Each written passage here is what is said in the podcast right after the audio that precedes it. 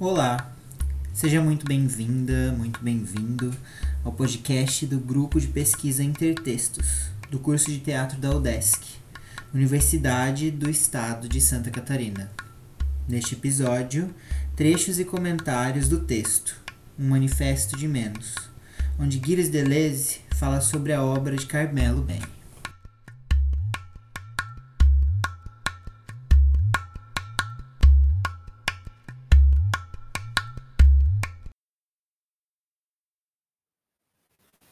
Então, eu gostaria de dizer o seguinte: é, o Carmelo Bene ele é um ator, ao mesmo tempo um encenador e, enfim, é um homem de teatro. Ele, ele é um dramaturgo, ele ocupa várias funções. Tá? É, e ele é uma pessoa, foi um artista é, muito, digamos assim, controvertido.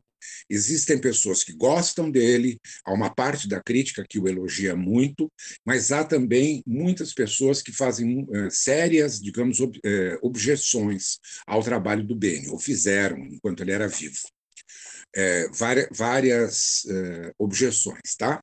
Então, esse é um primeiro aspecto que eu acho que é importante ser salientado. o Deleuze está falando aqui de um artista controverso, então, acho que esse é um dado importante que a gente tem que ter é, na cabeça quando começa a ler o texto. Né? Ou seja, ele está falando de alguém que é, não goza de uma unanimidade, digamos assim, do ponto de vista da apreciação crítica, é, não só italiana, mas internacional. Tá? Então, esse é um primeiro dado. A outra coisa que eu chamo a atenção de vocês é o seguinte: se vocês tiverem curiosidade, existem alguns vídeos do Car Carmelo Bene disponíveis no YouTube. Vocês poderão, então, depois procurar para ver. É, não sei se há algum espetáculo completo, mas pelo menos ou, ou partes de espetáculo existem, e especialmente esse Ricardo III, que eu recomendo que vocês assistam, porque é, um, é uma versão, digamos assim, que o Carmelo Bene fez, extremamente interessante, na qual só sobra ele como personagem masculino e as demais personagens femininas que existem na peça do Shakespeare. Né? E há toda uma, uma, digamos assim, inversão de significados que se produz a partir disso, porque são muito mais importantes as relações entre homem e mulher, ou seja, o jogo da conquista não é?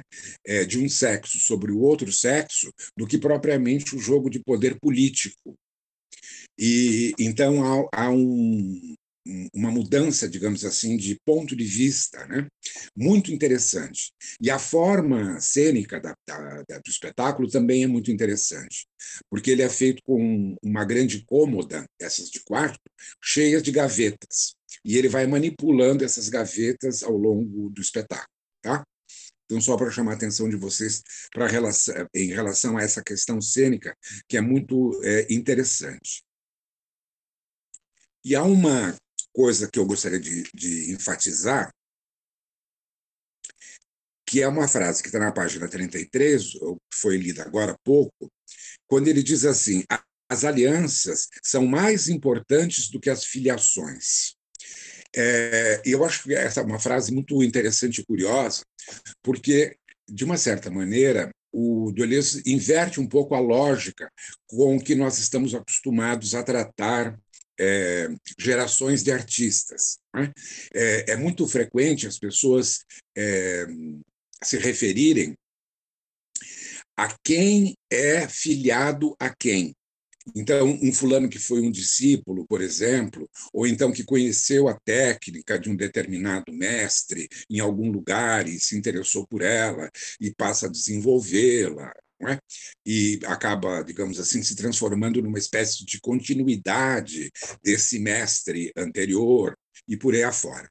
Então, esse tipo de olhar é o olhar mais tradicional que nós costumamos encontrar nos estudos críticos. Mas o que o, o está fazendo aqui, e ele está propondo, é exatamente uma outra situação, que é a situação das alianças. Ou seja, com quem o artista se alia? O teatro e suas minorias. CB se interessa muito pelas noções de maior e menor. Ele lhes dá um conteúdo vivido, o que é um personagem menor, o que é um autor menor. Antes de tudo, CB diz que é besteira se interessar pelo começo ou pelo fim de qualquer coisa, pelos pontos de origem ou de término. O interessante nunca é a maneira pela qual alguém começa ou termina. O interessante é o meio, o que se passa no meio. Não é por acaso que a maior velocidade está no meio. As pessoas sonham frequentemente em começar ou recomeçar do zero. E também têm medo do lugar aonde vão chegar do seu ponto de queda. Pensam em termos de futuro ou de passado. Mas o passado e até mesmo o futuro é história. O que conta, ao contrário, é o devir. Devir revolucionário. E não o futuro ou o passado da revolução. Não chegarei a lugar nenhum. Não quero chegar a lugar nenhum. Não há chegadas. Não me interessa onde uma pessoa chega. Um homem pode chegar à loucura. Também pode chegar à loucura. O que isso quer dizer? É no meio que há o devir, o movimento, a velocidade, o turbilhão. No meio, não é uma média, e sim, ao contrário, um excesso. É pelo meio que as coisas crescem. Era a ideia de Virginia Woolf. Ora, o meio não quer dizer absolutamente estar dentro de seu tempo, ser de seu tempo, ser histórico. Ao contrário, é aquilo por meio do qual os tempos mais diferentes se comunicam. Não é nem o histórico nem o eterno, mas o intempestivo. E um autor menor é justamente isso, sem futuro nem passado. Ele só tem um devir, um meio pelo qual se comunica com outros tempos, outros espaços. Em suma, por mais diferentes que sejam, as línguas maiores são línguas de poder. Pode-se contrapor a elas línguas menores, o italiano, por exemplo. Nosso país é jovem, ainda não tem língua, e já não se tem mais escolha. É preciso definir as línguas menores como línguas de variabilidade contínua, seja qual for a dimensão considerada, fonológica, sintática, semântica ou até mesmo estilística. Uma língua menor só comporta um minúsculo de um, um, mínimo de constante e de homogeneidade estruturais. Não é, contudo, uma salada, uma mistura de dialetos, visto que ela encontra suas regras nas construções de um contínuo. De fato, a variação contínua se aplicará a todos os outros componentes sonoros e linguísticos, numa espécie de cromatismo generalizado. Isso é o próprio teatro, ou o espetáculo. Tem, então tem relação com uma língua que repensa o contexto da, de determinada língua, seria isso? Seria repensar esse, esse, esse, essa colocação da língua hegemônica? Não, eu não, eu acho que não. É, é na, pelo menos na minha percepção, não é exatamente assim. Eu diria que é a construção de um idioleto.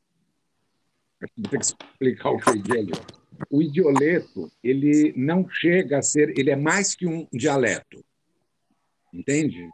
Sim. É, uhum. é, um idioleto é uma língua própria. É, o exemplo que eu dei é o que me parece mais é, objetivo. essa língua falada pelos negros norte-americanos no interior dos seus guetos, nas suas gangues. Entende? Ele, ele é um inglês, mas ele é um inglês completamente subver, é, é, subvertido. Uhum. Entendeu? Porque eles empregam, inclusive, palavras é, é, palavras que são do inglês, mas pra, com outro sentido, que não é aquele que o inglês médio o, o emprega. Uhum. Então, é nesse sentido que eu diria que é uma subversão da língua. E é nesse sentido que é, se torna um ideoleto. Entende? É mais do que um uhum. dialeto. Eu acho que tem, tem a ver com o termo português que a Jamie usa no lugar de fala.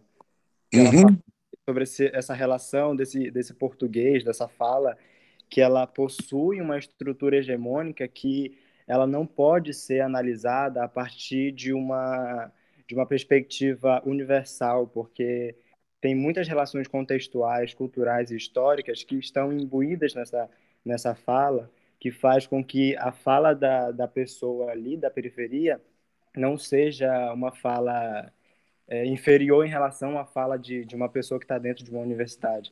Acho que o, o, o Rancière até fala disso também, da, enfim, já estou puxando outra coisa, mas eu acho que tem relação com esse termo português. Tem a ver, tem a ver. Sim. Você tem que levar em consideração o seguinte: toda língua ela pressupõe um certo sistema de pensamento. Então, é, é, como é que você escreve uma frase? Vamos, vamos pensar, não no português, que é muito óbvio demais. Vamos pensar, por exemplo, no inglês.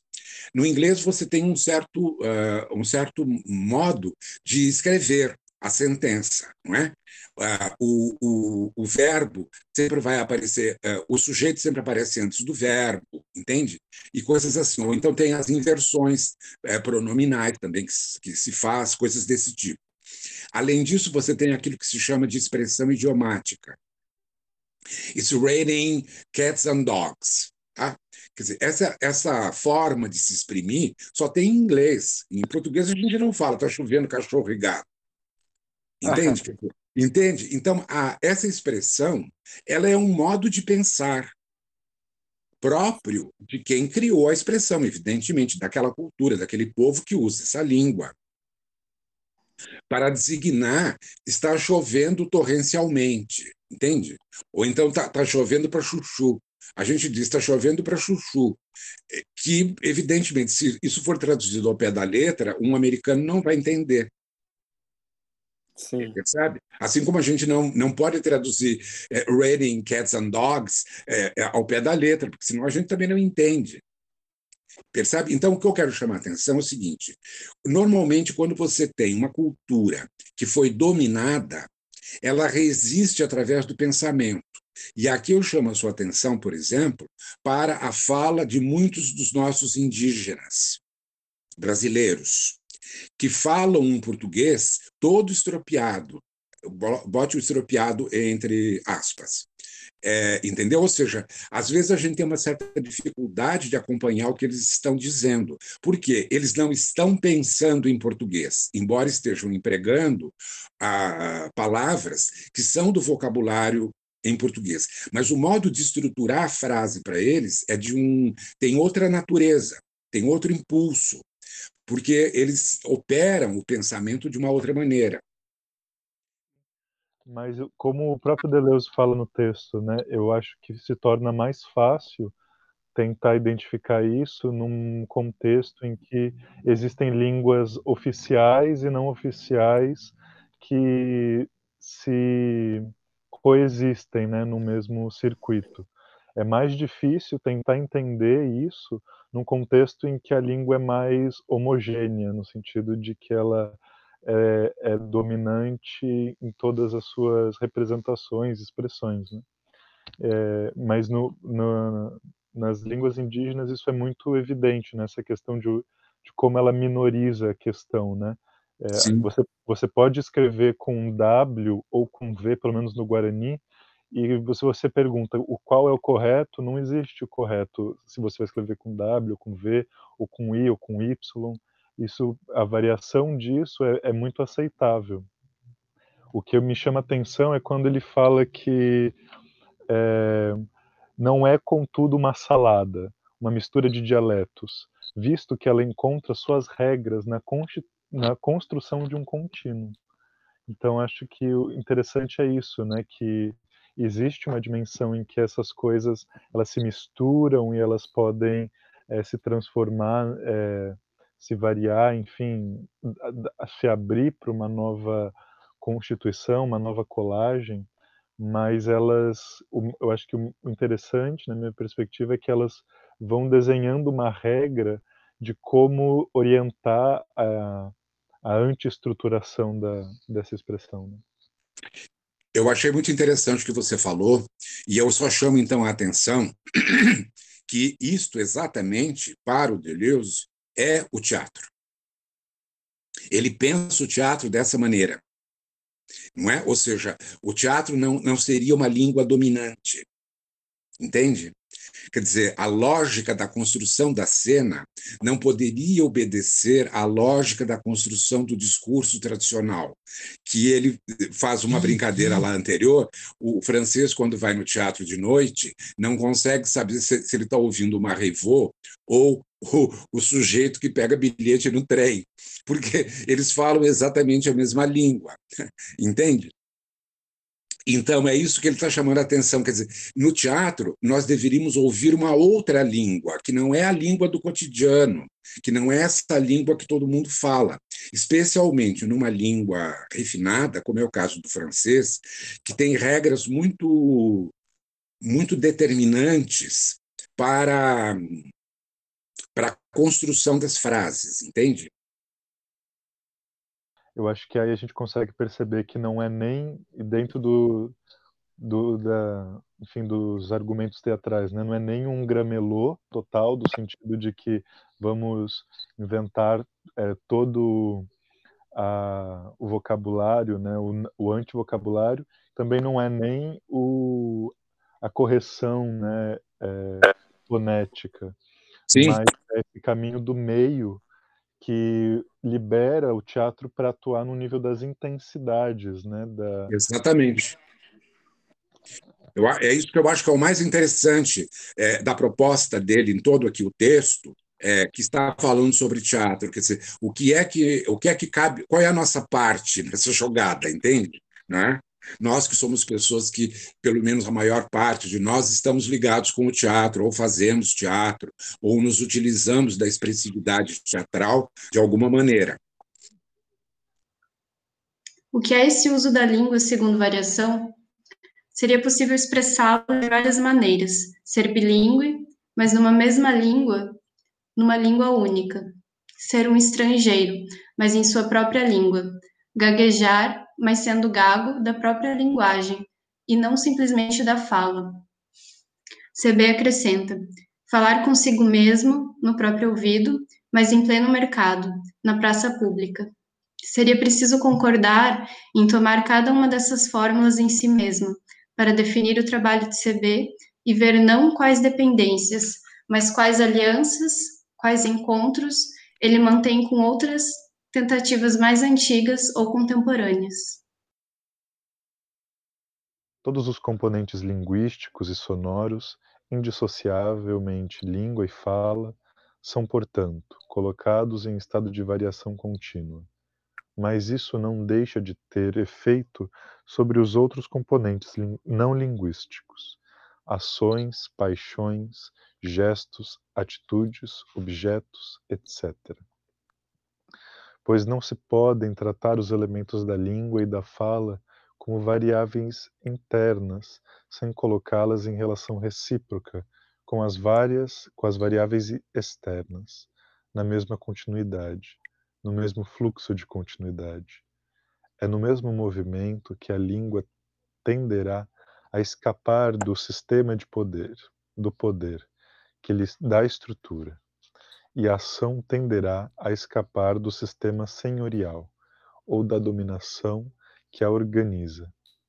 Num belo artigo, Conrado Augias mostrava como em CB se conjugam um trabalho de afasia sobre a língua, dicção murmurada, gaguejante ou deformada, sons quase inaudíveis, ou então ensurdecedores, e um trabalho de impedimento sobre as coisas e os gestos, figurinos que atrapalham o movimento em vez de facilitar, adereços que entravam o deslocamento, gestos rígidos demais ou frouxos demais. Por exemplo, a maçã de Salomé continuamente engolida e cuspida, e os figurinos que não param de cair e que devem ser continuamente recolocados no lugar. O objeto de uso sempre atrapalhando em vez de ajudar. A mesa que se interpõe em vez de servir de suporte.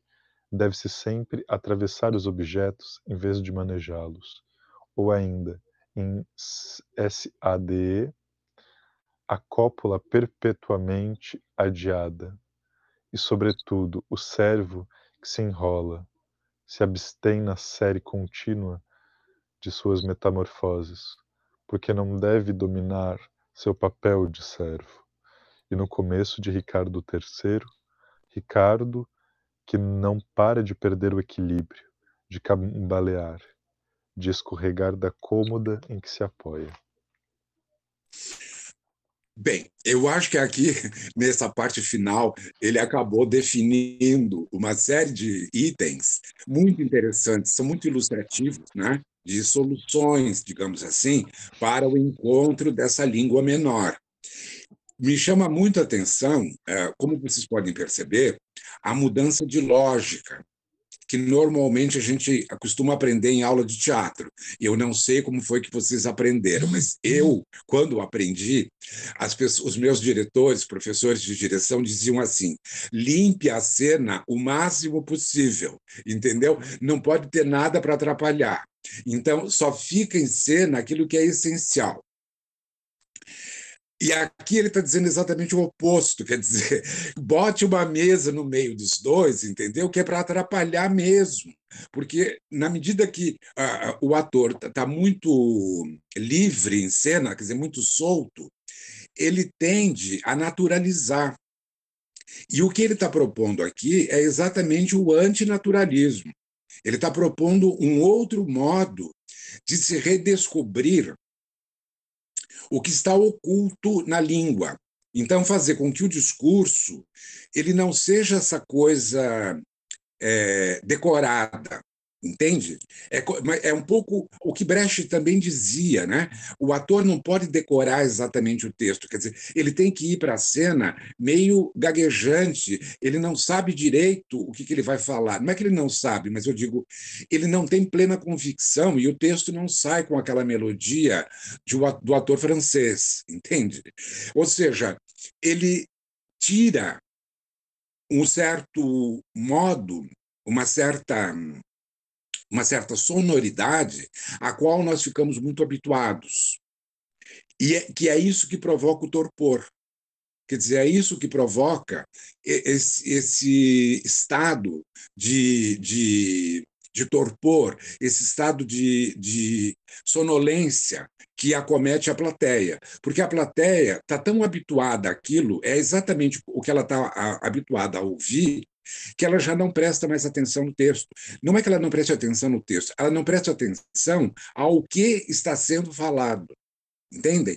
Então, muitas vezes o conflito verdadeiro ele se perde porque a pessoa é, não soube ouvir a frase.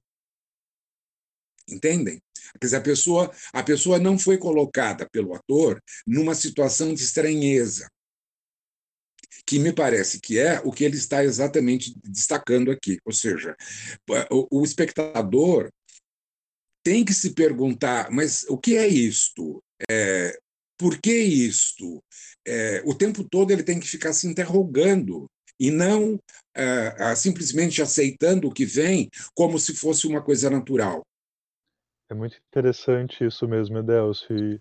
É, é curioso perceber que você ouviu isso provavelmente nos anos 70, 60, né? no início. Fim do... de 60 e começo de 70. Sim, mas eu te, te, confesso que eu ouço e ouvi também isso agora no início dos anos 2000, 2010 também.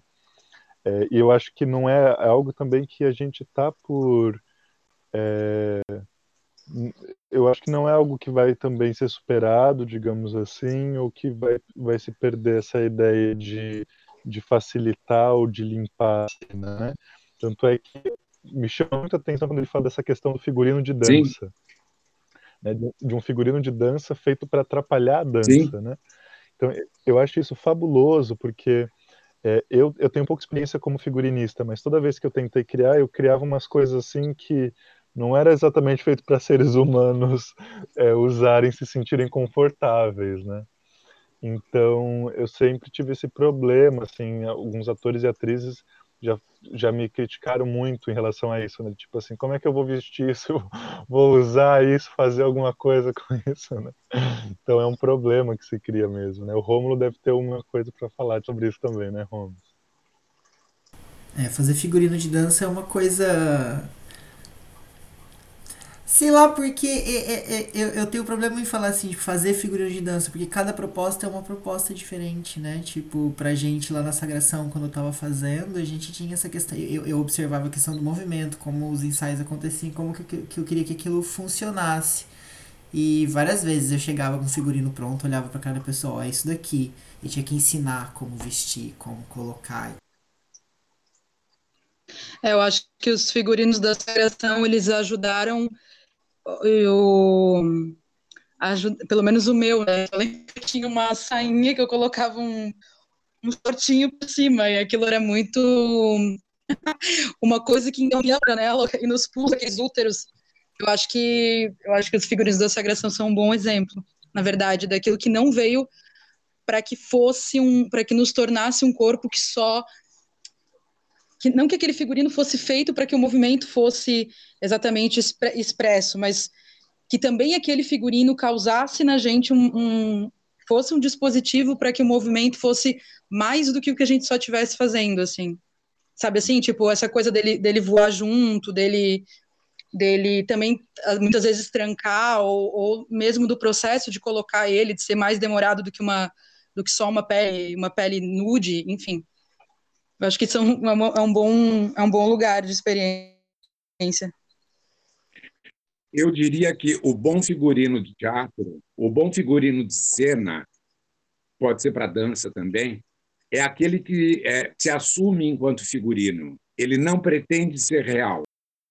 Teve um trabalho do meu tio em Blumenau, que eu não sei se, se seria um pouco que tem a ver com isso, mas que na época que ele fez, em Blumenau, que deve ter sido nos anos 80, assim, é, foi uma coisa que chamou a atenção de todo mundo, porque imagina, né, Blumenau, aquela província, não é, enfim.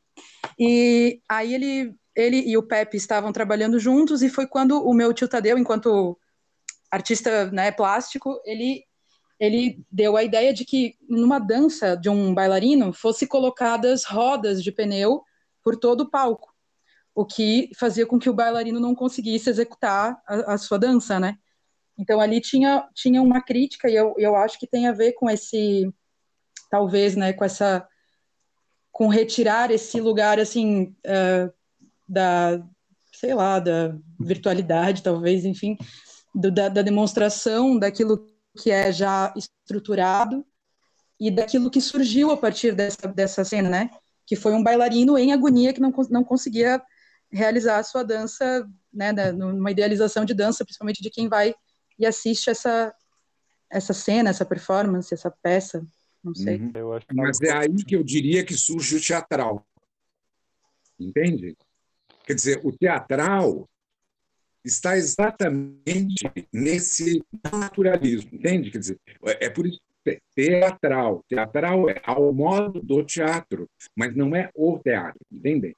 É uma teatralidade, é um, é um, é um modo de fazer, que neste caso é, é você, você coloca uma espécie de lente de aumento sobre o, o elemento. Entende? Então, pode ser o figurino, pode ser o gesto, não é? ou pode ser a voz, quer dizer, o ator que não fala o texto de um modo é, realista, naturalista, mas, ao contrário, ele articula as palavras de uma a, a, partir de uma outra sonoridade, entende? A partir de um outro tipo de, de acento.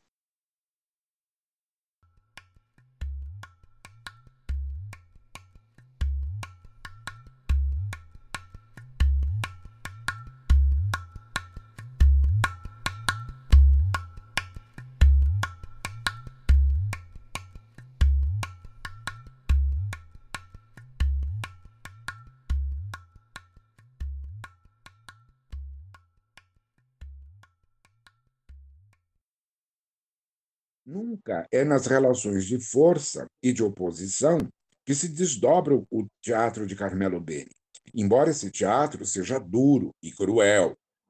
Mais que isso, as relações de força e de oposição fazem parte do que só é mostrado para ser subtraído, retirado, neutralizado.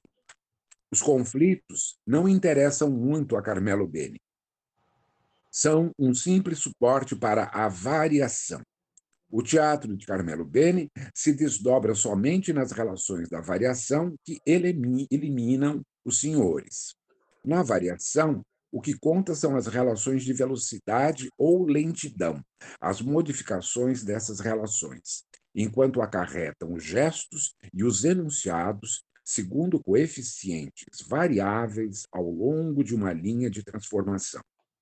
É por aí que a escrita e os gestos de CB são musicais, porque qualquer forma é então deformada pelas variações de velocidade, que fazem com que não se passe duas vezes pelo mesmo gesto ou pela mesma fala, sem obter características diferentes de tempo. É a fórmula musical da continuidade ou da forma transformável. Os, os, operadores que funcionam no estilo e na encenação de CB são indicadores de velocidade, que nem pertencem mais ao teatro, embora não lhe sejam externos. E CB encontrou o meio de enunciá-los plenamente no texto de suas peças, embora eles não façam parte do texto. Os físicos da Idade Média falavam de movimentos e de qualidades disformes, segundo a distribuição das velocidades entre os diferentes pontos de um móvel, ou a distribuição das intensidades entre os diferentes pontos de um sujeito. A subordinação da forma à velocidade, à variação da velocidade, e a subordinação do sujeito à intensidade ou ao afeto, a variação intensiva dos afetos, são, parece-nos, dois objetivos essenciais nas artes. CB participa plenamente desse movimento, que faz incidir a crítica sobre a forma e sobre o sujeito, no duplo sentido de tema e de eu. Apenas afetos e nada de sujeito, apenas velocidades e nada de forma. No entanto, mais uma vez, o que conta são os próprios meios, ACB, de realizar esse objetivo, a continuidade de variação. Quando ele identifica a graça como, como um movimento da desgraça, os santos idiotas que ele ama, quer apenas subordinar as formas qualificadas à deformidade do movimento ou da qualidade. Há toda uma geometria no teatro de CB, mas uma geometria à maneira de Nicolas Oresme, uma geometria das velocidades e das intensidades, dos afetos. A variação continua, contínua dos gestos e das coisas e a variação contínua da língua e dos sons podem se interromper, se cortar e se recortar, mas as duas também devem continuar, formar um único contínuo que será, segundo o caso, fílmico, teatral, musical, etc. Seria necessário um estudo especial dos filmes de Carmelo Beni. Mas para nos atermos ao teatro, gostaríamos de analisar como Carmelo Beni procede em seu Ricardo III, peça recente na qual ele leva isso ainda mais longe. O teatro surgirá como o que não representa nada, mas apresenta e constitui uma consciência de minoria, enquanto devir universal, operando alianças aqui ou ali conforme o caso seguindo linhas de transformação que saltam para fora do teatro e assumem uma outra forma, ou se reconvertem em teatro para um novo salto. Trata-se de uma tomada de consciência, embora ela nada tenha a ver com uma consciência psicanalítica, tampouco com uma consciência política marxista ou brechiana. A consciência, a tomada de consciência, é uma grande potência. mas não é feita para soluções nem para as interpretações. É quando a consciência abandona soluções e interpretações que ela conquista sua luz, seus gestos e seus sons, sua transformação decisiva. Henry James escreve, por fim, ela sabia tanto que não podia mais interpretar nada. Não havia mais obscuridades que a fizessem ver claro, só restava uma luz crua. Quanto mais alguém atinge essa forma de consciência de minoria, menos se sente só. Luz. Sozinho se é uma massa, a massa de meus átomos. E sob a ambição das fórmulas, há a mais modesta apreciação do que poderia ser um teatro revolucionário, uma simples potencialidade amorosa, um elemento para um novo devir da consciência. Nesse momento que nós estamos vivendo de pandemia, quando o teatro, é, entre aspas, real, né, quer dizer, o teatro de presença, não pode ser praticado. E, de alguma maneira, as pessoas estão tentando fazer através de tela. Sim, Sim. Né? Sim. Ele, ele descreve que, que há ali uma capacidade de se compor, tanto temporalidade quanto corporealidade, que o Carmelo Beniel alcança na leitura de Ricardo III, que é muito peculiar do teatro. Né? Que é esse jogo de significação, como é que é esse trecho que hoje foi lido, é, de que você vê o gesto antes do gesto, né? tem um momento, essa, essa, isso que ele vai chamar de escuta. A escuta, de fato, é uma capacidade de perceber aquilo que ainda não está materializado no visível né? Quando ele diz no, te, no teatro a gente, o teatro ele compõe com essa capacidade que a gente tem de ouvir o gesto antes da ação. Sim. E no cinema isso nunca é possível, né? Essa é uma das distinções de aí modo está, de representação. Bianca. Mas aí você colocou uma questão agora que é da maior importância. Você não, não é, é, é, deve lembrar que o próprio do cinema, né, algumas páginas antes aqui, do, do, do, fim, ele se referiu a isso, né? Quando ele diz que o, ele cita um crítico é, cinematográfico e tal. Eu agora não vou achar aqui a página, mas enfim. Mas acho que todos vocês se lembram, né? Quando ele está falando sobre, ele fala sobre esse cinema e que sobretudo era o cinema neorrealista italiano.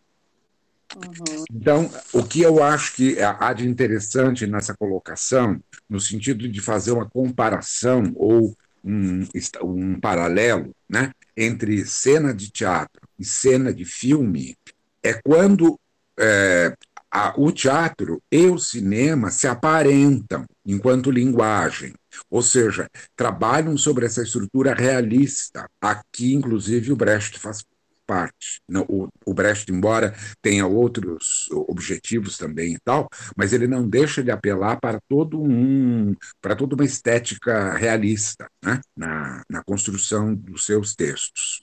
Então, isso em, num, num primeiro plano. E o que ele é, então vai colocar é que o próprio Bene subverte essa linguagem é, cinematográfica que é isso que você acabou de dizer agora com relação ao cinema não ser capaz de ultrapassar, digamos assim, esse mimetismo, um, entre aspas, vulgar, esse mimetismo muito realista, né, ao qual nós estamos habituados. É, especialmente pelas séries de televisão, que, passa, é, que são séries de cinema, mas que passam na televisão, enfim, esse tipo de cinema que está muito massificado. Bom, então, o que eu é, chamo a atenção é que ele aqui diz, né, o, o Deleuze, que o, é, o Bene conseguiu ultrapassar esse estágio do cinema também, exatamente quando ele faz é, um cinema que subverte a lógica narrativa do próprio cinema. Introduzindo esses é, ruídos, ou então esse, essa palavra que, que se furta, essa palavra que não diz, ou então essa palavra que é, fica apenas entreouvida, ela não, não se explicita com, completamente. Então, acho que aqui nós temos alguns elementos do ponto de vista estético, né, poético principalmente, do ponto de vista da construção de uma obra de arte, extremamente importante e significativo. A cena com a Lady, a, o Ricardo III é um sujeito com um defeito físico e ele é muito feio. Então todas as mulheres fogem dele porque ele é um pouco assim uma imagem do horror, tá? Mas ó, ele é um dos herdeiros do trono, é, um herdeiro distante.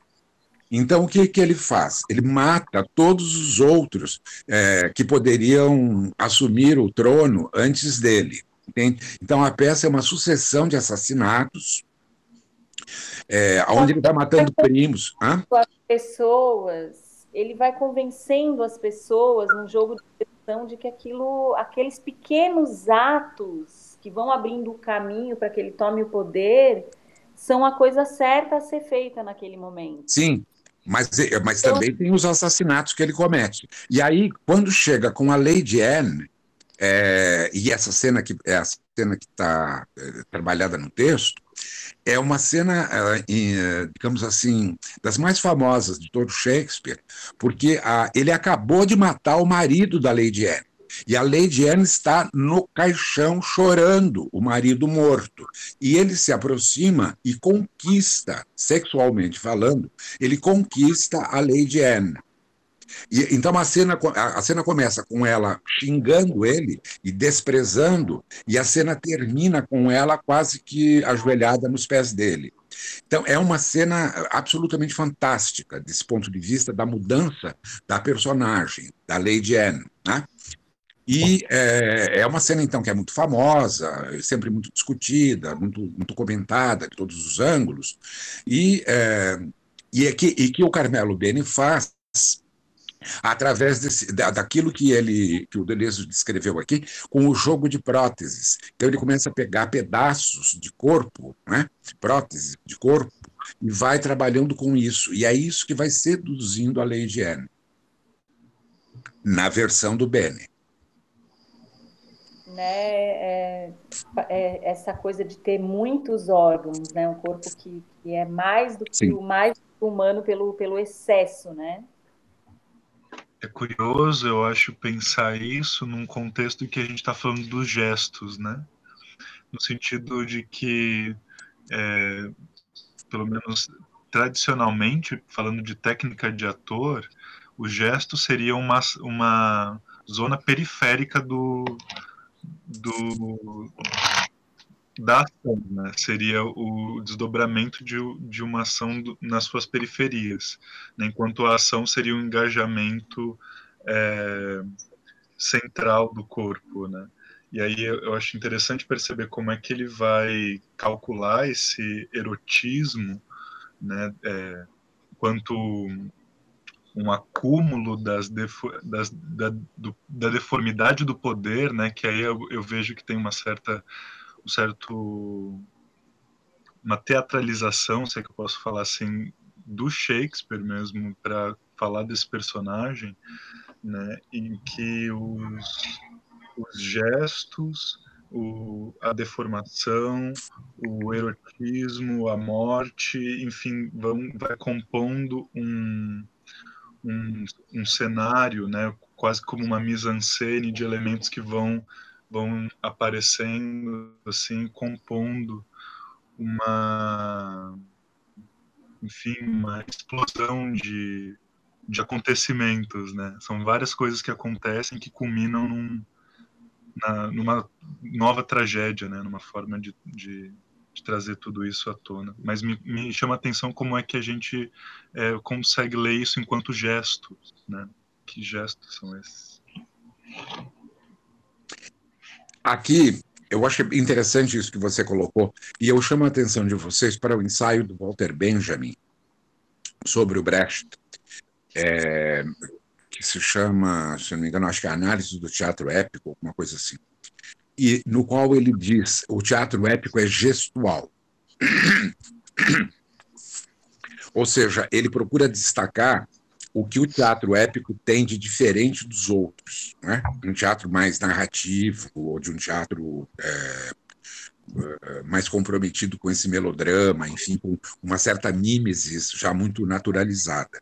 Então, ele enfatiza o aspecto gestual. E eu diria, então, que o Bene leva isso na sua máxima potência. É exatamente o gesto. É, é, o, o, ele, ele torna o gesto o centro mesmo do, do seu trabalho artístico.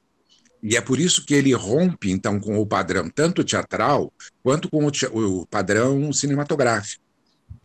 É claro que a gente está tá falando de um teatro filmado ou de um filme-teatro feito em outro tempo, né? A gente não, não seria justo né, comparar com várias experiências que a gente tem já no século XXI. Mas, ao mesmo tempo, sobre o texto, eu vejo que o Deleuze, enquanto um crítico, ele é um excelente espectador.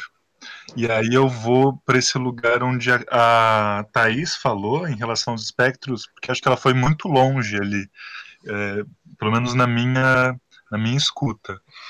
É, porque é, eu vejo essa noção de espectros em, num sentido tanto quanto do espectador, né, do espectrador, né, no sentido em que, como crítico, Deleuze se permite ser mais do que ele mesmo, né, e menor do que um crítico, é, digamos, oficial de um teatro, mas usa a sua filosofia para tomar um, uma multiplicidade de vozes, né, ou pelo menos um, uma voz que ecoa é, em vários, várias posições da observação desse acontecimento teatral e que tenha é, essa capacidade de, no, é, de colocar uma percepção, uma perspectiva sobre o teatro daquilo que ele vai colocar no final do texto sobre a política, que é essa noção da consciência, né, que ele vai falar, né, da consciência menor.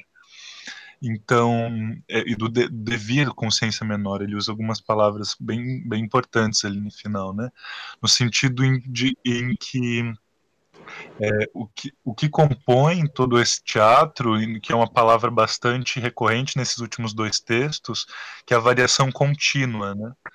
Então, me parece que tem algo ali que não, não se deixa terminar, não se deixa se, é, se, se solidificar, né? Uh, então, acho que tem algo ali que está em constante movimento e que tem a ver com algo que o Deleuze completa ao se posicionar como um, um aparelho receptor, né? um, um, um, um algo, né? O que é o Deleuze? Né? Algo que está deglutindo todo esse esse emaranhado de coisas, mas que não me parece ser o teatro do Carmelo Bene, do pouquíssimo que eu posso falar sobre ele, né? quase nada, um grão de, de Carmelo Bene, não, é, eu não seria capaz de miracular tamanha especulação. Né? Eu acho muito interessante tudo isso que você colocou. E chama a sua atenção que esse, esse último, essa última parte do texto que nós acabamos de ler se chama exatamente o teatro e seus gestos. Ou seja, é um, um, uma parte do texto né, dedicada especificamente a, a, quais são os gestos criativos que o Bene emprega. Então, é tudo é muito interessante que a gente até relê o texto, depois de toda essa conversa, a gente relê o texto inteiro. E se você é, se lembra, logo lá no primeir, na primeira parte, ele vai falar em polifonia. Então, isso que você falou agora com relação à questão dessa, dessa multiplicidade de aspectos, né? essa multiplicidade de vozes que compõem é, essa narrativa do Bene, quer dizer, esta, é, ele, tem, ele tem um olhar polifônico lançado sobre a obra. Então, ele, ele abre espaços, digamos, digamos para que é, várias vozes se intrometam no discurso. E é aí que ele foge do, do majoritário. Exatamente porque ele abre espaços para que o minoritário possa entrar na conversa.